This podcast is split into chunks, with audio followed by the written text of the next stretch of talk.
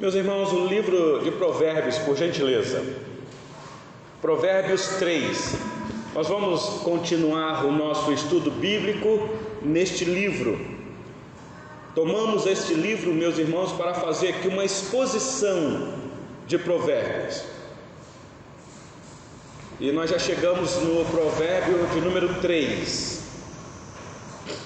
Semana passada, nós introduzimos o capítulo 3.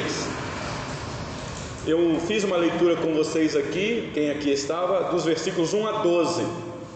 E eu disse para os irmãos que eu já sabia que eu não iria chegar até o versículo 12, que a nossa intenção era chegar até o versículo 9. Essa foi a programação nossa. Só que quem estava aqui viu que nós chegamos apenas até o versículo 5, se eu não me engano, aproximamos dos 6. Então não conseguimos chegar nem no versículo 9.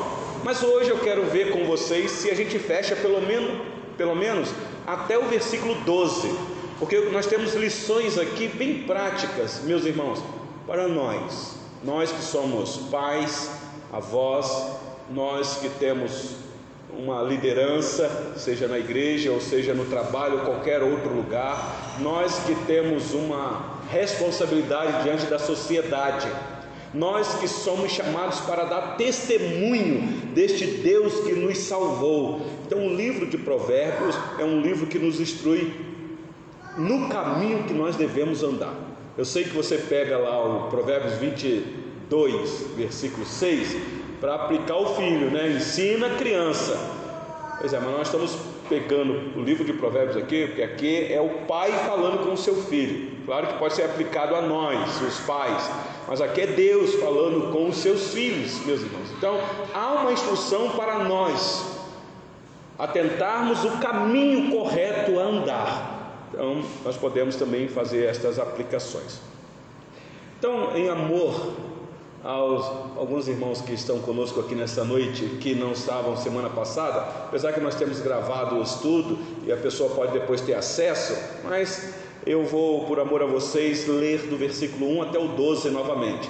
Mas já dizendo que a exposição ou a continuação do estudo se dará a partir do versículo 5, tá bom, meus irmãos?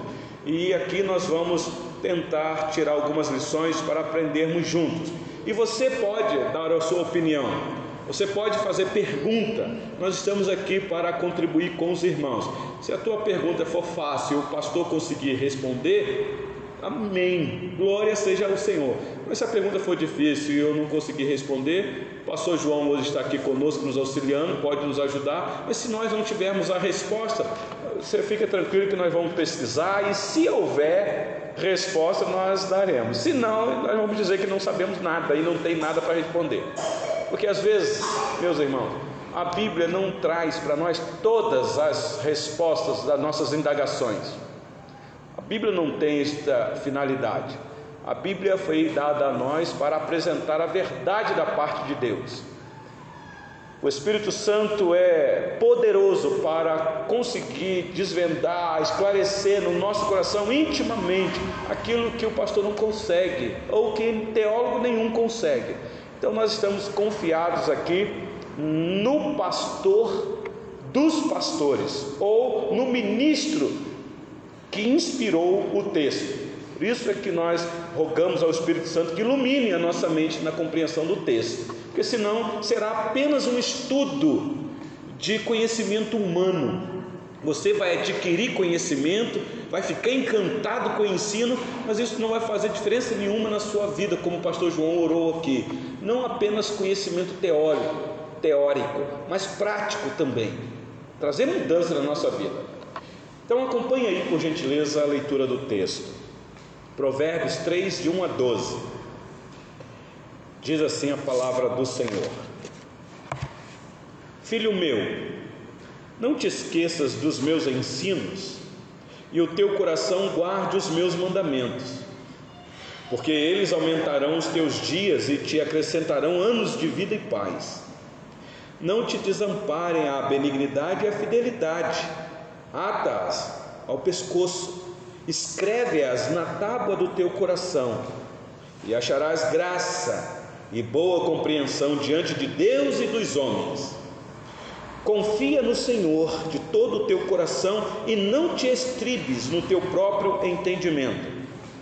Reconhece-o em todos os teus caminhos e ele endireitará as tuas veredas. Não sejas sábio aos teus próprios olhos, teme ao Senhor e aparta-te do mal. Será isto saúde para o teu corpo e refrigério para os teus olhos. Honra ao Senhor com os teus bens e com as primícias de toda a tua renda, e se encherão, e se encherão fartamente os teus celeiros, e transbordarão de vinho os teus lagares. Filho meu, não rejeites a disciplina do Senhor, nem te enfades da sua repreensão, porque o Senhor repreende a quem ama assim como o Pai ao Filho a quem quer bem. Até aqui a leitura da palavra do nosso Deus. Meus irmãos, o objetivo nosso com este estudo, meus irmãos, é conhecer mais de Cristo, conhecer mais de Cristo. O nosso entendimento da tese do livro de Provérbios, ainda que nós temos aqui autorias de provérbios de outras pessoas além de Salomão, mas eu tomo todo o livro de Provérbios, os Provérbios de Salomão. Me parece que alguns se valeram dos Provérbios de Salomão. Aliás, nós temos aqui no próprio livro a informação de que alguns homens de Ezequias, um rei que viveu 200, aproximadamente 200 anos depois de Salomão, tomaram os provérbios que Salomão escreveu e transcreveram, e, e estão aqui neste livro. Então você imagina, temos aqui provérbios do rei Lemuel, temos provérbios de Agur, um outro homem que não era nem da nação de Israel, mas eu penso que a maioria, ou se não todo o livro, é provérbios de Salomão, porque nós já explicamos para vocês aqui, meus irmãos, este homem diferenciado, a quem Deus quis graciosamente encher o coração de sabedoria. Eu sei que nós temos o texto que mostra a iniciativa de Salomão, porque ele ora. Mas sabemos, por uma boa teologia reformada, calvinista, de que Deus é soberano e Deus conhece o coração do homem, é Deus que sonda. O que aconteceu com o coração de Salomão naquele momento é que o coração de Salomão se alinhou à vontade do Senhor. E o Senhor diz: Eu vou te dar, além do que você pediu, conhecimento inigualável, que além de você não vai haver ninguém e antes de você não tem ninguém. Um coração cheio de conhecimento cheio de sabedoria. Para para pensar nisso. Contudo, o coração de Salomão revelou quem era Salomão no seu íntimo. Isso mostrando, meus irmãos, o perigo que nós corremos de não vigiar o nosso coração. Porque o nosso coração é enganoso. Conhecimento demais diante dos homens se nós tirarmos por um momento os olhos do Senhor, podemos naufragar. E eu penso que foi exatamente isso que aconteceu com o nosso querido irmão Salomão. Por um momento na vida dele, ele deixou de fixar os olhos no Senhor dos exércitos, e isso levou ele à decadência, a uma falência total a ponto de o Senhor Deus deixar registrado o fim da vida desse servo dele. Muito triste para nós, meus irmãos. Ele, o fim da vida de Salomão não é um herói, ainda que ele é, é tido como um homem de fé, mas o fim dele foi triste, meus irmãos. Diferentemente do fim da vida de Moisés, que tinha um coração igual de Salomão, é, é, um coração raivoso, um coração sujeito a erros. Mas o fim de Moisés é muito bonito. Moisés foi tomado pelo Senhor. Nós não sabemos como que Moisés morreu. Nós falamos que na Bíblia nós temos aí apenas dois homens que foram arrebatados, tomados pelo Senhor. O primeiro é Enoque, que agradou tanto ao Senhor que o Senhor o tomou para si. E depois nós temos Elias, que subiu no redemoinho, o Senhor tomou para si. Mas e Moisés, meus irmãos? Como é que foi esse negócio? Como é que Moisés morreu? De quê? Quem matou Moisés? Qual o local que o corpo de Moisés está sepultado? Vocês já pararam para pensar nisso? Interessante, é, entrando na vida de Moisés um pouquinho, vou voltar para Salomão e aqui o provérbio. Nós temos o, o registro informado a nós por Judas, que houve aí uma. A gente fica até sem saber explicar isso, porque é uma luta espiritual ali, né? De Miguel e o diabo. O diabo querendo o corpo de Moisés. A gente lê aquilo ali e fala: o que, que é isso? Por que, que o diabo está querendo uh, usurpar o corpo de Moisés? Qual o interesse em Moisés? O que é que o diabo está querendo? Por que aquela briga ali? Depois vocês pesquisam isso daí. Mas, meus irmãos, o fim de Salomão, nas Escrituras, foi um fim muito trágico. Com isso, não estou dizendo que Salomão foi condenado ao inferno, meus irmãos. O que eu estou dizendo é que a Bíblia não deixou escondido o dramático fim de Salomão, um homem mais sábio, humanamente falando, que pisou nessa terra. Um homem que deu um testemunho de vida e que eu penso que muitos se renderam aos pés do Senhor dos Exércitos. A exemplo de a rainha Sabá, não, a rainha de Sabá. Mas aqui nós temos, meus irmãos, os provérbios deste homem, um homem sábio. Claro que ele está sendo usado aqui. São deles no sentido de que é atribuído à pessoa dele, que ele deixou registrado. Mas quem é que estava por detrás, meus irmãos, inspirando o sábio a registrar? Então nós estamos aqui diante dos provérbios de Deus, de Deus. Então os nossos olhos não estão fixados em Salomão, os nossos olhos estão fixados naquele que foi o Salvador de Salomão, ou a quem Salomão tipificava, ou a quem a sabedoria de Salomão tipificava: Cristo, o nosso Senhor e Salvador. Dito isto, meus irmãos, é instrução, é instrução, é para o povo judeu, são palavras de sabedoria, buscando o coração dos leitores a se inclinar aquilo que agrada ao Senhor. Eu já fiz uma exposição dos versículos de 1 a 4 e você viu aí que a tônica é do pai chamando o filho. Falou, meu filho. Eu já disse para vocês aqui, é, tendo autoria própria de Salomão, eu fico imaginando Salomão chamando o filho no auge do conhecimento dele no auge dessa sabedoria efervescente no coração dele. Ele chama o filho: Meu filho, não te esqueças dos meus ensinos, porque eu tive uma intimidade tão grande com Deus, que Ele me abençoou de uma maneira que eu não sei nem te explicar, meu filho, mas o que eu peço a você é que o teu coração guarde esses mandamentos porque esses, estes mandamentos aumentarão os teus dias e te acrescentarão anos de vida e paz, meu filho. Você irá viver neste mundo tenebroso, mal, uma vida com qualidade. E eu digo mais, meu filho, não te desampare a benignidade e a fidelidade, não deixe o teu coração entrar maldade dentro dele. Benignidade aqui, fidelidade, meus irmãos, é uma atitude além do normal não sei se eu consigo explicar isso para você. Uma vez eu vi um, um pastor explicando ah, o sentido da palavra benignidade. Bondade nós sabemos, mas tem essa benignidade que me parece que é um pouco diferente da bondade. É, é, são semelhantes. Mas o que é ser bondoso, meus irmãos? Estou vendo um Noah aqui no colo da Letícia, juntamente com o Santo. Noah já pede as coisas, não já pede? e como pede? Pensa o Noah pede para a mãe e o pai um pedaço de pão. E aí os pais são bondosos. A bondade do coração dos pais é ir lá e dar um pão, porque ele pediu pão. Mas e a benignidade? Benignidade seria: meu filho quer um pão.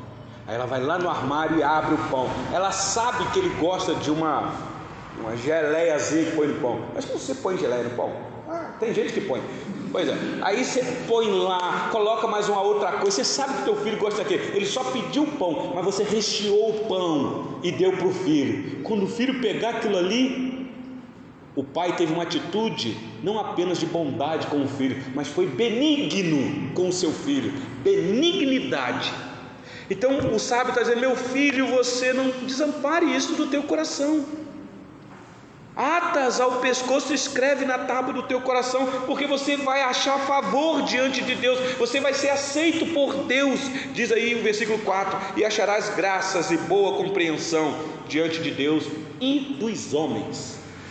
O que me faz lembrar o nascimento do Senhor Jesus, a admiração que todos tinham por aquela criança, aquela criança que impactava todos que chegavam perto, já criança e o relato que nós temos é que e o menino crescia na graça e no conhecimento diante de Deus e dos homens. Olha aqui o que Salomão está falando para o seu filho. E então, agora, a partir do versículo 5, meus irmãos, nós continuaremos aqui esta informação belíssima de um clamor por piedade. É isto que o pai está falando com o filho. Vai dizer: Meu filho, eu quero conduzir a tua mente e o teu coração para uma vida piedosa. Porque esse mundo, esse mundo é mau e você pode ser envolvido a ter um coração que não será benigno, fidedigno e um coração que não guarde os mandamentos do Senhor. Se você não guardar, então você não achará graças e nem compreensão diante de Deus e dos homens. Meus irmãos, não é isso mesmo? Quantos filhos que desonram seu pai e sua mãe, porque não dão ouvidos aos ensinamentos, não do pai e da mãe, mas os ensinamentos que o pai e a mãe dão para os filhos da parte do Senhor. Eu tenho dito isso daqui. Nós vivemos uma cultura em que nós abrogamos autoridade sobre os nossos filhos por nós mesmos. Meus irmãos, nós apenas somos servos, mordomos para cuidar desses presentes que Deus deu a nós. Os filhos são heranças do Senhor. Estou vendo aqui o Filipinho nessa noite com a gente aqui, do Diego e da Luana. Que bênção que é tê-los. Mas saiba que foi confiado a vocês essa criança. Foi veio da parte do Senhor. Então vocês têm o compromisso de ensinar esse menino aquilo que Deus diz. Não é dizer, meu filho, eu não quero porque eu não quero. Não faça isso porque isso é autoridade humana. Você tem que dizer, meu filho, eu não quero que você faça, porque nós temos uma prescrição. Se o filho vai obedecer ou não é outra coisa, geralmente não obedece. geralmente. Mas o nosso consolo no livro de Provérbios é saber que se o filho não, não der ouvido ao que o pai está dizendo, a sabedoria vem. E a sabedoria trabalha de uma maneira que os pais não conseguem trabalhar. A nossa visão de ensinar os nossos filhos é externo, mas a sabedoria trabalha internamente. Por isso ensina esse caminho para a criança. E deixa que o próprio Deus irá trabalhar no coração dessas crianças. Então sempre, estou vendo aí o Alisson com a Márcia, Márcia, não é isso, Márcia? Com a Ana Júlia e o, e o, e o Pedro, Pedro não digo, André. As crianças vão se desenvolvendo. Que tipo de ensinamento nós devemos dar aos nossos filhos? Claro, eles precisam ser alfabetizados, eles precisam de, se necessário for, um colégio, professores, aprender a matéria. Mas, meus irmãos, muitas vezes o ensino secular, acadêmico, acaba com nossos filhos, destrói a mente dos nossos filhos. Não são poucos pais que falam, meu Deus, eu ensinei as crianças, eu levava para a igreja, eu orava com eles, eu lia a Bíblia com eles. Meu filho entrou para a faculdade, a mente virou, porque recebeu um outro tipo de ensino. Mas vamos lá, meus irmãos, para o nosso texto. Provérbios 3, 5. Olha o que o pai falando para o filho. Depois dele, lá no versículo 1, dizer: Meu filho, não te esqueças dos meus ensinos. O pai aqui é uma representação da autoridade de Deus. No versículo 5 ele diz: Meu filho, confia no Senhor de todo o teu coração, e não te estribes no teu próprio entendimento. Confia no Senhor, meus irmãos. Confiar no Senhor não é simplesmente você professar com a boca, também o é, mas confiar no Senhor é total dependência. Abre comigo aí, aí mesmo em Provérbios 22. Não sei se eu li semana passada com vocês aqui. Provérbios 22.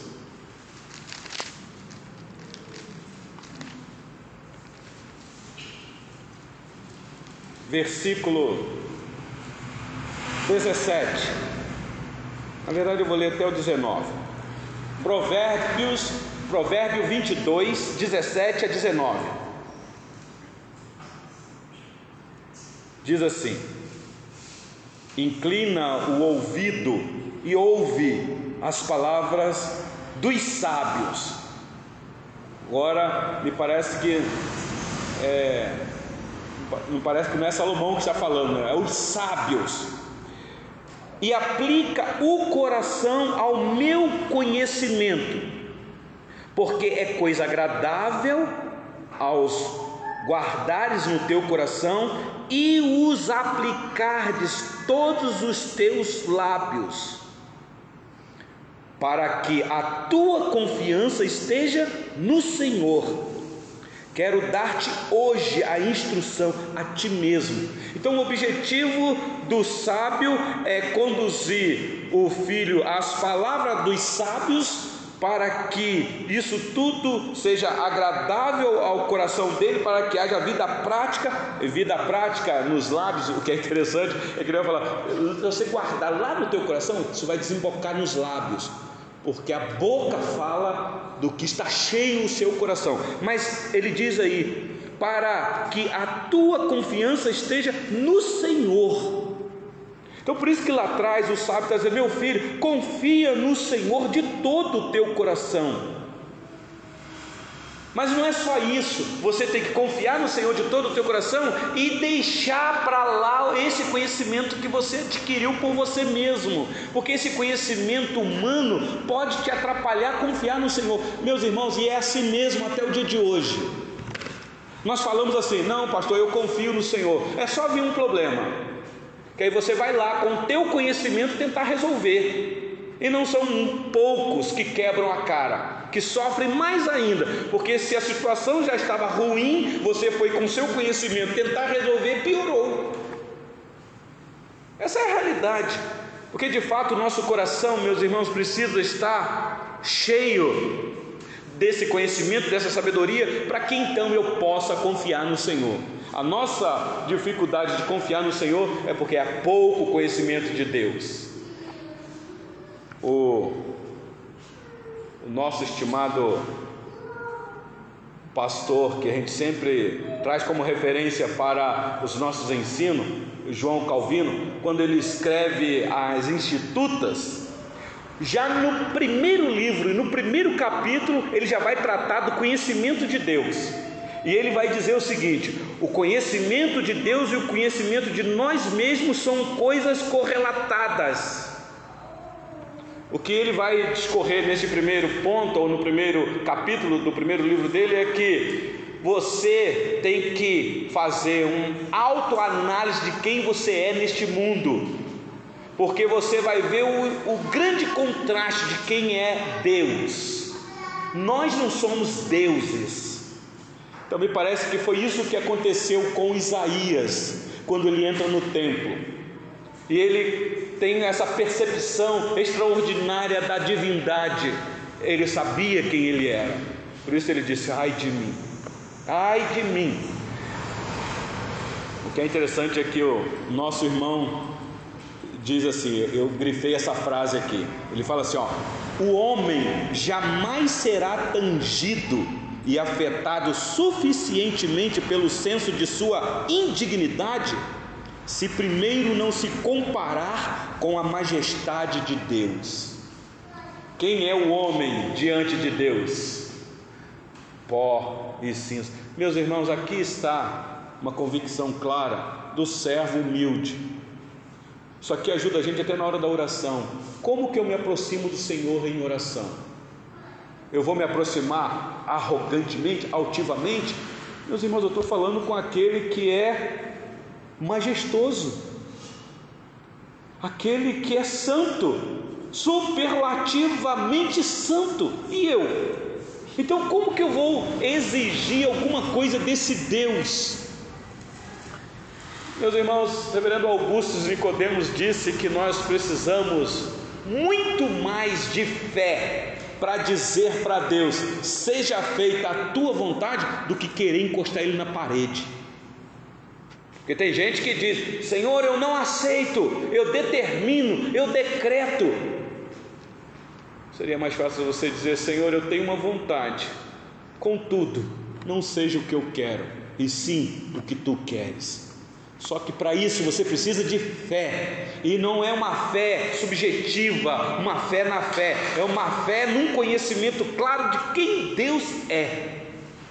Por isso, confia no Senhor de todo o teu coração e não te estribes no teu próprio entendimento. Volta aí os seus olhos para Provérbios 23, por gentileza. Provérbios 23. Nós lemos o 22, o 23 diz assim: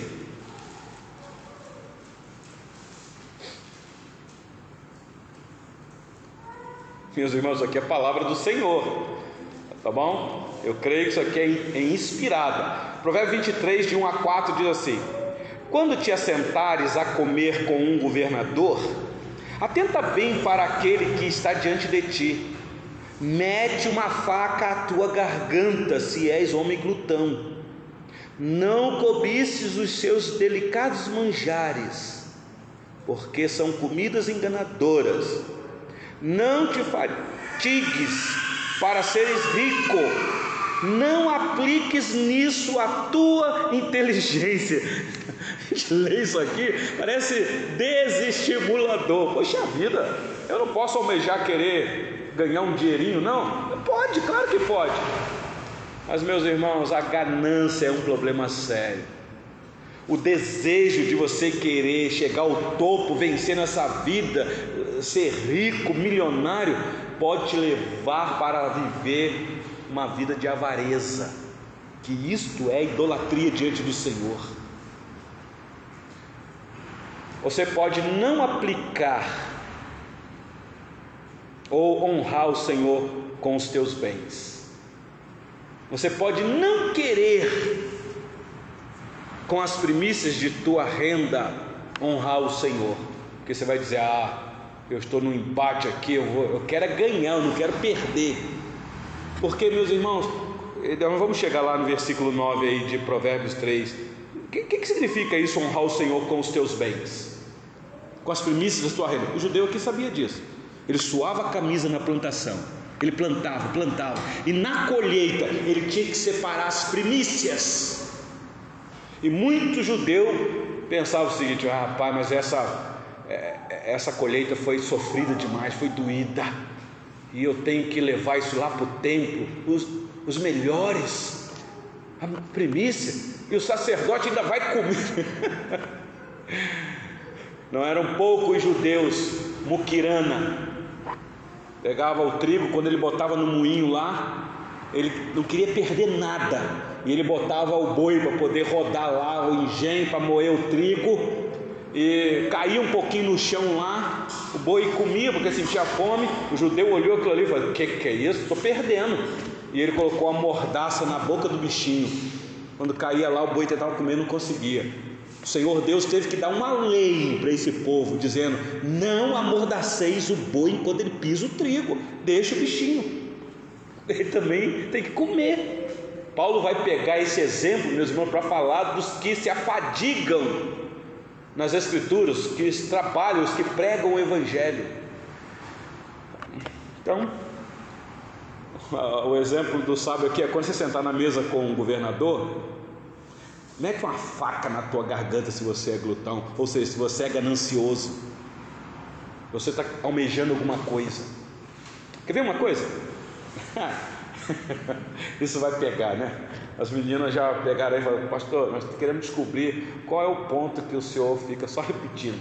Aí é esse. Quer ver uma coisa?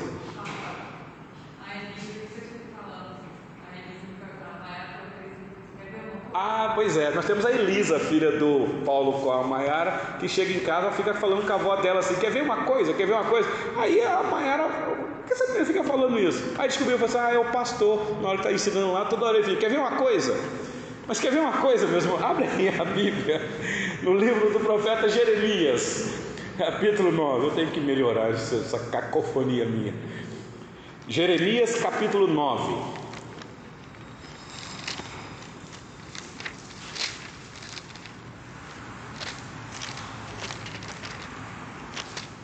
Deixa eu ler esse texto aqui para vocês. Eu estou é, mostrando para vocês a referência, eu mesmo estou lendo, e facilita aqui no áudio, que aí o som sai melhor, tá bom? Não é que eu não quero que os irmãos participem lendo, mas é porque aqui sai, o áudio sai mais nítido. É, livro do profeta Jeremias, capítulo 9, versículo 23 e 24.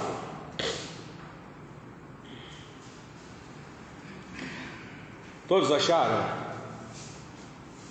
Diz assim a palavra do Senhor: Assim diz o Senhor: Não se glorie o sábio na sua sabedoria, nem o forte na sua força, nem o rico nas suas riquezas, mas o que se glorie, glorie-se nisto, em, em me conhecer e saber que eu sou o Senhor e faço misericórdia, juízo e justiça na terra porque destas coisas me agrado, diz o Senhor. Prestaram atenção, meus irmãos, o que o sábio está dizendo aqui é o seguinte: olha, a gente olha para a vida de Salomão, um homem mais sábio que pisou nessa terra, e quantas riquezas, né? Quantas riquezas. É só você depois dar uma olhadinha como que foi suntuoso o templo que ele construiu, amando do próprio Deus.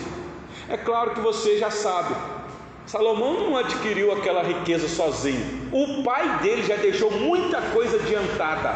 Porque vocês lembram aquela arrecadação que Davi levantou para a construção do templo? É que o Senhor Deus não permitiu Davi construir. Mas Salomão teve a ajuda de outros governos para poder ajudar na construção de, do templo de Salomão. É suntuoso, mas muita riqueza, muita riqueza. Agora esse homem diz: Olha, não se estribes no teu próprio entendimento, meu filho. Confia no Senhor, porque é do Senhor que vem tudo. Há agrados da parte do Senhor. Volta os seus olhos agora para Provérbios 3, versículo 6 e 7, por gentileza. Ah, eu, eu poderia ler o que Paulo interpretando Jeremias capítulo 9. Vocês conhecem disso. A primeira carta de Paulo aos Coríntios. Como eu iniciei na devocional com vocês aqui, o verdadeiro conhecimento que está na pessoa de Cristo. E qual a finalidade desse conhecimento? É tributar glória ao Senhor, para que o homem não se glorie, não se vanglorie, mas que a glória seja dada ao Senhor. Então, 1 Coríntios 1,31 vai falar isso, 2 Coríntios 10, 17 vai falar isso. Mas olha agora Provérbios 3, versículos 6 e 7. Reconhece-o em todos os teus caminhos e ele endireitará as tuas veredas. Reconhecer, meus irmãos, é conhecimento pessoal de Deus aqui, é conhecer mesmo, é, você, é um conhecimento decorrente da obediência aos ensinamentos específicos de Deus. Não tem como você conhecer o Deus verdadeiro senão pelas Escrituras. Você pode conhecer Deus pela natureza, porque a natureza revela Deus. Mas a natureza não vai revelar um conhecimento salvífico, específico de Deus. Este conhecimento só pelas Escrituras. E o nosso conhecimento está pautado nas Escrituras. Aliás, meus irmãos, a nossa, os nossos símbolos de fé nos mostram isso com clareza. A palavra de Deus, a Bíblia, os 66 livros são para nós regra de fé e prática, e uma regra infalível. Então, se você quiser saber como viver para agradar o Senhor, eis aí as Escrituras. Com isso, meus irmãos, eu não estou dizendo que Deus não possa te dar uma direção intimamente. Por exemplo, Você pode me perguntar assim, pastor, qual a revelação de Deus para mim hoje? Eu estou pretendendo fazer uma viagem. Eu vou lá para. Como é que chama a terra lá? Piauí. Eu quero ir para Piauí. Pastor, me ajuda. É vontade de Deus eu ir para Piauí ou não? eu não tenho essa revelação. Se alguém te der, isso não é revelação, isso é adivinhamento, é adivinhação. A pergunta é: o que é que a Bíblia diz? Ela pode ou não pode ir para Piauí? A Bíblia também não diz, meus irmãos, claramente isso. Eu não tenho um texto dizendo assim, minha irmã Letícia, e pode ir para o Piauí que eu estarei convosco no caminho. Não tem isso nas Escrituras. Então, como saber se é vontade do Senhor ela ir para Piauí ou não? Eis aí a grande questão. A questão é: qual a finalidade desta viagem? O que é que ela pretende nesta viagem? Esta viagem vai tributar ao Senhor glória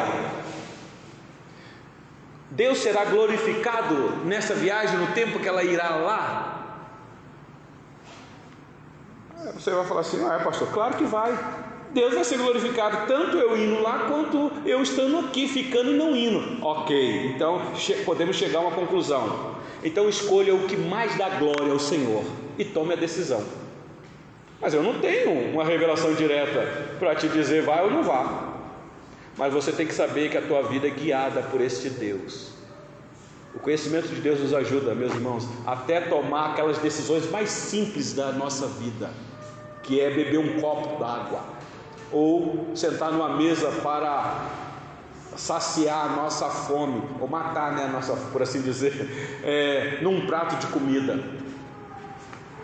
Eu estou falando isso baseado no que o apóstolo Paulo disse: quer comais, quer bebais, ou façais qualquer outra coisa, fazer tudo para a glória do Senhor.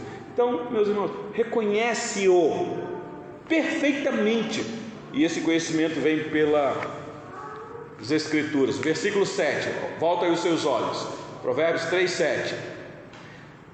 Não seja sábio aos teus próprios olhos. Ele já disse lá em cima: não te estribes no teu próprio entendimento. Agora ele está dizendo: meu filho, não seja sábio aos teus próprios olhos, teme ao Senhor e aparta-te do mal. Temer a Deus, meus irmãos, que é o princípio do saber. Você vai ver isso constantemente no livro de Provérbios o pai relembrando o filho, como que insistindo no filho, como que encucando na cabeça do filho: Filho meu, filho meu e filho meu, não te esqueças disso, disso e disso. Não seja sábios ou sábio ao, aos teus próprios olhos. O apóstolo Paulo vai trabalhar isso de maneira bem prática quando ele escreve aos Romanos, capítulo 12, versículo 16 depois de ele apresentar um conhecimento claro do Senhor e da vontade do Senhor, ele vai começar no capítulo 12 de Romanos, mostrando para os irmãos a necessidade de aplicar aqueles ensinamentos. Quer ver uma coisa? Romanos 12, rapidinho.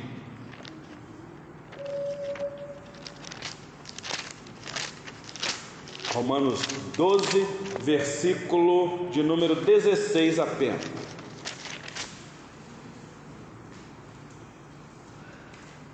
Olha aí.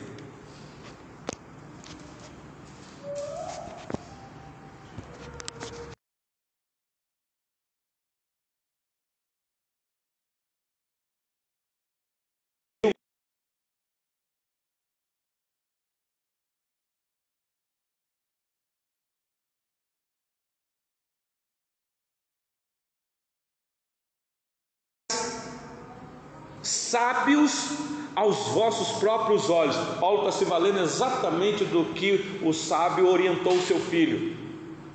E olha que ele está falando para uma classe de gente bem entendida. Mas ele está dizendo: existe um outro tipo de conhecimento, de sabedoria. Tiago chega ao ponto de dizer, e o nosso querido pastor João terminou agora há pouco uma exposição lá na igreja de Guanabara, uma exposição da carta de Tiago, e passou lá quando Tiago disse: Olha, cuidado com a sabedoria humana, terrena e demoníaca. Aí você vai dizer assim, pastor, existe uma sabedoria demoníaca? Ué, segundo Tiago existe. Para Tiago, meus irmãos, não vale só crer, não. Tem que conhecer perfeitamente. Uma vez ele perguntou para os irmãos: Vocês creem em Deus? Os irmãos, claro que cremos, ó, somos crentes. Cremos, cremos em que Deus é um só. Fazes bem. Até os demônios creem, só que tem uma diferença: os demônios tremem.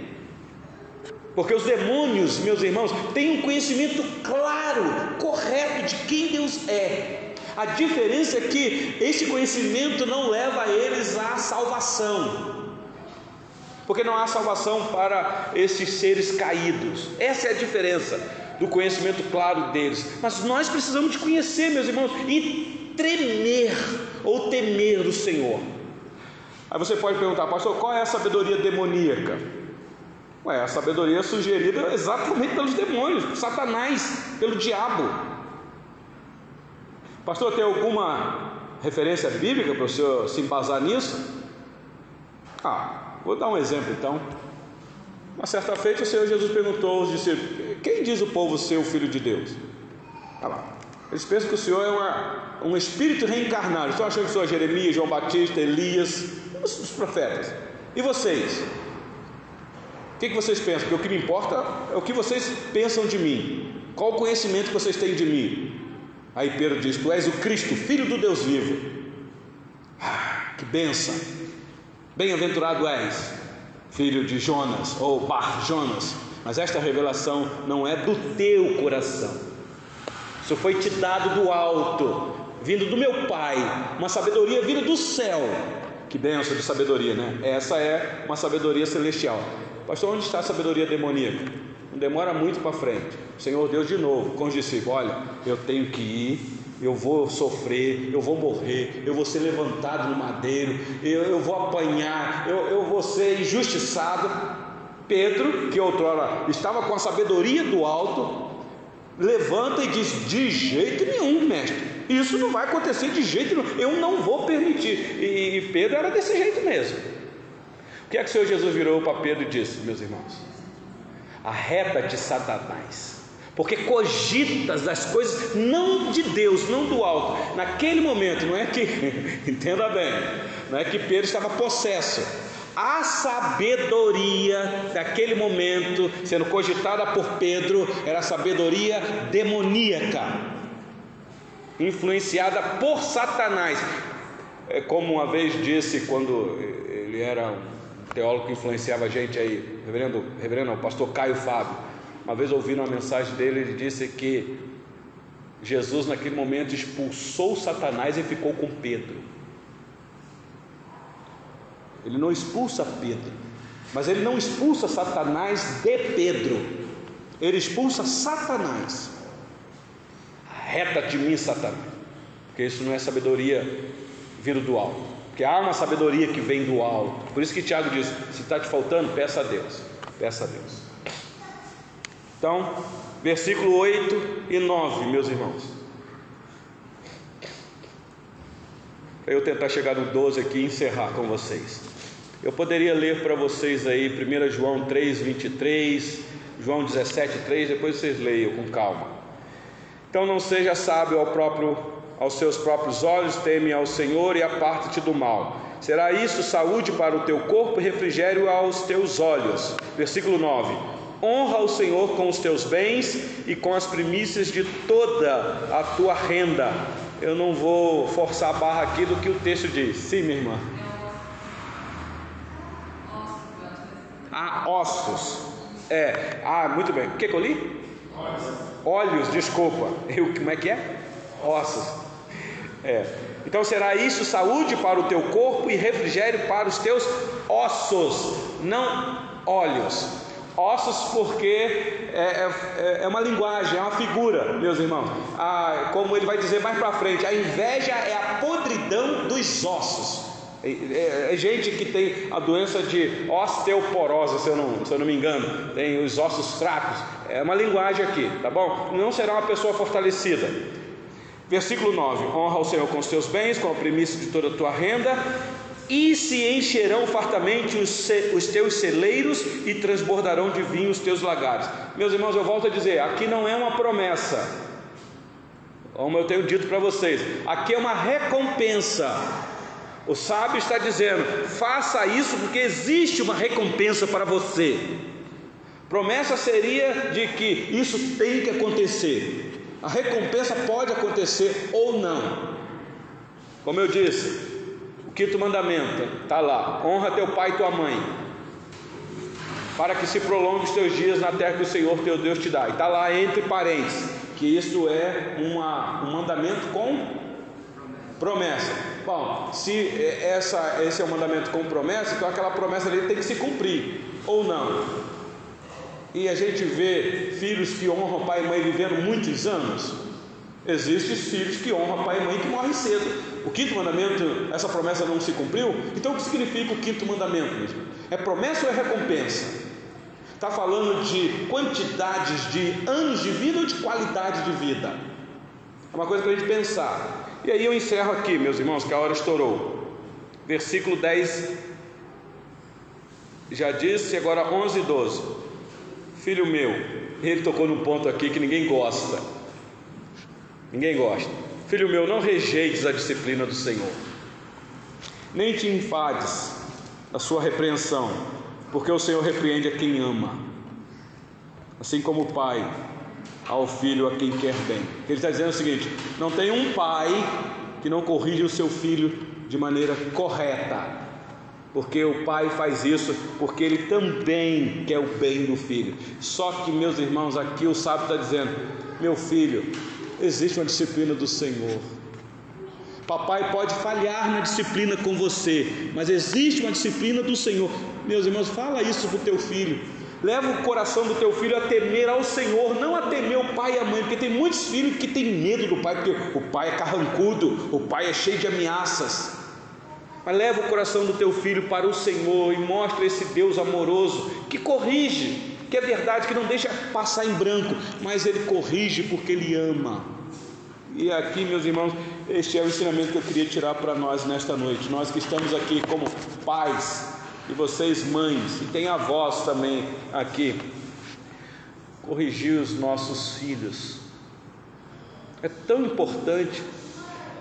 Hoje em dia a gente tem que tomar até cuidado porque existe lei cerceia a liberdade dos pais até de corrigir o filho de maneira é porque eu, quando eu, eu, vejo a Bíblia dizendo não, não afaste a vara do teu filho, ou a vara, chega a vara porque livrará a criança do inferno. É, meus irmãos, eu interpreto ali vara literalmente, eu não estou interpretando que ali é a vara como a palavra de Deus. Eu sei que a palavra de Deus não é uma vara, é uma, é uma espada. Mas ali, meus irmãos, é correção mesmo. É correção mesmo. Se você pegar as leis dentro da nação de Israel para correção dos filhos, você vai ficar horrorizado. Pensa, naquela época, quando um filho desobedecia um pai e desonrava o pai e se mantinha rebelde, sabe o que tinha que fazer? Fica imaginando, é porque nós estamos numa cultura totalmente diferente. Pegava essa criança, esse menino, essa menina, sei lá, levava na praça e chamava os amigos, os vizinhos, e cada um pegava uma pedra. Leia um pouquinho sobre isso. Louvado seja Deus numa outra dispensação que nós vivemos. E eu louvo a Deus, meus irmãos, pela lei que existe na nossa nação que protege as nossas crianças, porque existe sim pais e mães que são covardes, que acabam com as crianças. Sabemos disso. Mas o que eu estou dizendo, meus irmãos, que isso não significa que nós não devemos corrigir os nossos filhos. Não afaste a disciplina do teu filho, porque senão ele será disciplinado de uma outra maneira e mais dura.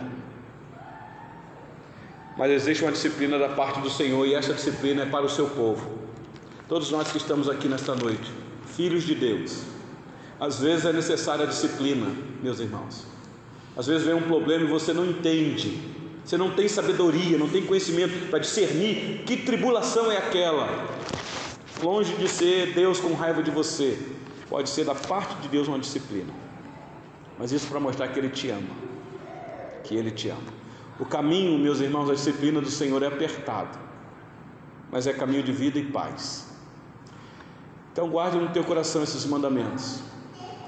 Guarda isso no teu coração. Ore pedindo ao Senhor se você acha que está em falta de sabedoria. Ore ao Senhor pedindo sabedoria. Eu poderia encerrar com vocês aqui lendo o livro de Apocalipse, capítulo 3. Quando o Senhor Deus dá aquela carta àquela igreja, dando palavras de exortações severas, mas porque amava, conclamando: volte, volte às primeiras práticas, ao primeiro amor, volte porque eu te amo, porque senão o seu candeeiro será removido. Então fica esta palavra para o nosso conhecimento ou para o nosso coração. Meus irmãos, procure conhecer mais o Senhor. Estudo bíblico, às vezes é um pouquinho tedioso, porque você tem que ficar sentado e ouvindo, mas isso te faz pensar. É sempre bom você vir com caneta e papel, anotar alguma pergunta em casa, você pesquisa, alguma coisa que você leu na Bíblia, se aprofunde nesse conhecimento, porque só os estudos de quarta-feira de quarta-feira não dá. É bom, é bom, mas você tem que continuar. Você não pode dizer, ai que bom, eu participei quarta-feira, enchi o meu coração. Quinta-feira eu não preciso, sexta eu não preciso, sábado eu não preciso. Não, meu irmão, todo dia. Medita nesta lei dia e noite, como disse o salmista.